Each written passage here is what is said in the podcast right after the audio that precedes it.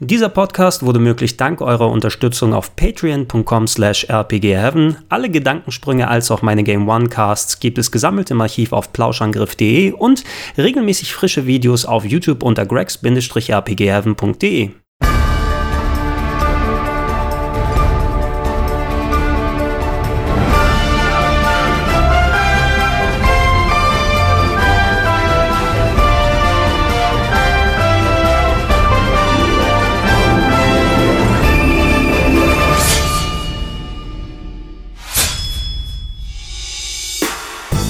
Eigentlich denkt man beim Sega Dreamcast, äh, wenn man über die Spielebibliothek spricht, zuerst an große Arcade-Ports oder Eigenentwicklungen, Marke Crazy Taxi, Sonic Adventure, Power Stone oder Soul Calibur. Allerdings gibt es auch ein kleines, aber feines Kontingent an Action-Adventures, äh, die den Leuten nicht so sehr bekannt ist. Eines davon nennt sich Elemental Gimmick Gear und äh, ich hatte es damals häufiger im Spiele-Import-Shop gesehen. Erstmal nicht mitgenommen, ein klein wenig abgewartet, aber als ich es mir einverleibt habe, wusste ich, das muss auf jeden Fall irgendwann mal in so eine Topliste mit rein.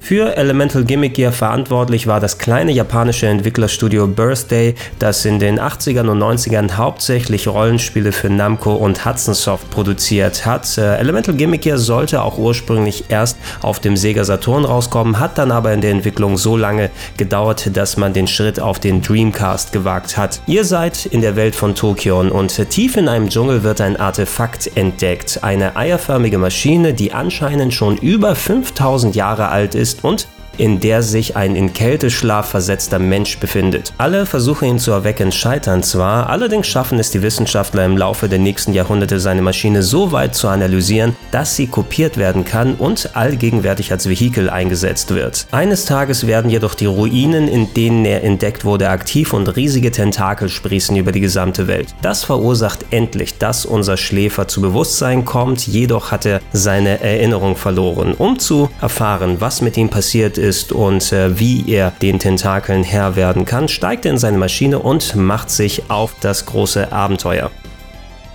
Nicht unähnlich zu The Legend of Zelda erkundet ihr nun die Gegend rund um den Hauptdungeon Faulkner, die Stätte, in der ihr gefunden wurdet und äh, die mit vielen, vielen Etagen und Leveln ausgestattet ist aus der Vogelperspektive. Ihr besucht auch noch etliche Städte, schafft es in hohe Türme hinein und äh, arbeitet euch allgemein durch das Dschungeldickicht. Euer Anzug bietet euch dabei einen ganz guten Schutz gegenüber den Unwirtlichkeiten der Dschungelgegend. Ihr habt im Laufe des Spiels natürlich die Möglichkeit, ihn mit etlichen neuen Fähigkeiten auszustatten. Hauptsächlich wird sich der Gegner im Faustkampf erwehrt. Ähm, allerdings gibt es noch einen speziellen Modus, in dem ihr den Anzug wie eine Art Brummkreisel drehen, kreuz und quer über den Bildschirm fliegen lassen könnt. Der kostet beim Einsatz allerdings Hitpoints, so dass ihr diese doch etwas überpowerte Fähigkeit nicht unendlich einsetzen könnt. Gelegentlich habt ihr übrigens die Möglichkeit, auch eurem Anzug zu entsteigen. Das passiert immer, wenn ihr eine bewohnte Gegend erreicht. Da könnt ihr zu Fuß nicht nur mit etlichen Leuten sprechen, Storyparts weitertreiben, euer hart verdientes Geld in Läden ausgeben. Sobald ihr aber wieder schön auf Abenteuer gehen wollt, heißt es rein in den Anzug und Power los.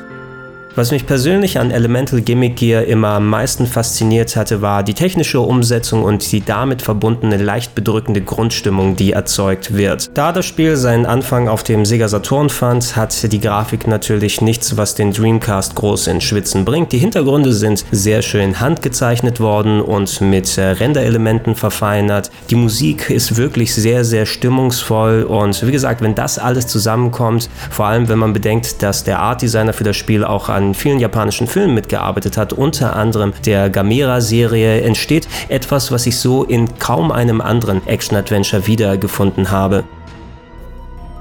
Auch wenn es grundsolide ist, kann das Gameplay verglichen damit leider nicht ganz mithalten. Ähm, das Leveldesign ist vollkommen in Ordnung und es sind auch einige schöne Rätselnüsse mit dabei, aber ihr werdet ein klein wenig zu sehr für mein Gefühl orientierungslos übrig gelassen. Vor allem, wenn ihr bestimmte Rätsel gelöst habt. Bei mir war es so, dass ich häufiger mal einfach nicht direkt weiter wusste, wo ich was Neues ausprobieren kann oder irgendetwas, was ich verursacht habe, wo der Effekt zu sehen ist. Und ich bin des Öfteren mal in einen alten Dungeon wieder reingegangen, um zu sehen, ach Moment, Moment, eigentlich hätte ich von der Seite nochmal was angehen müssen und das kann für den einen oder anderen durchaus auch ein Motivationsfaktor sein. Ich hätte mir da aber lieber ein klein bisschen mehr Führung gewünscht. Auch spieletechnisch, was vor allem die Kämpfe angeht, ähm, dadurch, dass ihr mit euren Fäusten kämpft, hat euer Charakter eine ziemlich kurze Reichweite. Ähm, der Schwierigkeitsgrad ist damit dementsprechend hoch, weil ihr euch eben sehr nah an eure Gegner ranwagen müsst und äh, sehr gut das Timing erlernen müsst. Äh, auch wenn ihr in diesem Spin-Modus unterwegs seid, mit dem ihr in Drehform kreuz und quer über den Bildschirm jagt, dann wird ja die Steuerung etwas unpräzise und auch da ist einiges an Übung erforderlich, damit ihr nicht einfach in die Gegner hier und da reinknallt und unnötig Energie verliert. Insgesamt gesehen hatte ich mit Elemental Gimmick hier aber eine sehr schöne Zeit und ich hätte sehr gerne eine Fortsetzung gesehen, denn die Story bietet einiges an Punkten, an denen man hätte anschließen können und gameplay-technisch mit ein paar kleinen Verbesserungen hier und da hätte man durchaus ein Action-Adventure gehabt, was in die Spitze des Genres aufsteigen kann. Wenn ihr es heutzutage spielen wollt, seid ihr darauf angewiesen, entweder die japanische oder die nordamerikanische Dreamcast-Version zu holen. Ich habe das Spiel selbst als US-Version hier und äh, für die sind die Preise einigermaßen stabil geblieben. Ihr zahlt ungefähr den Einkaufspreis damals zum Release. Leider könnt ihr es auf keinen anderen Plattformen offiziell spielen. Eine Umsetzung hat es nicht gegeben, aber falls ihr keinen Dreamcast mehr zu Hause habt, sollte es zumindest auf den gängigen Emulatoren einigermaßen vernünftig laufen. Aber wer weiß, sollte irgendwann mal tatsächlich ein Dreamcast 2 kommen, dann sollte Elemental Gimmick Gear 2 auf jeden Fall ein Launch-Titel sein.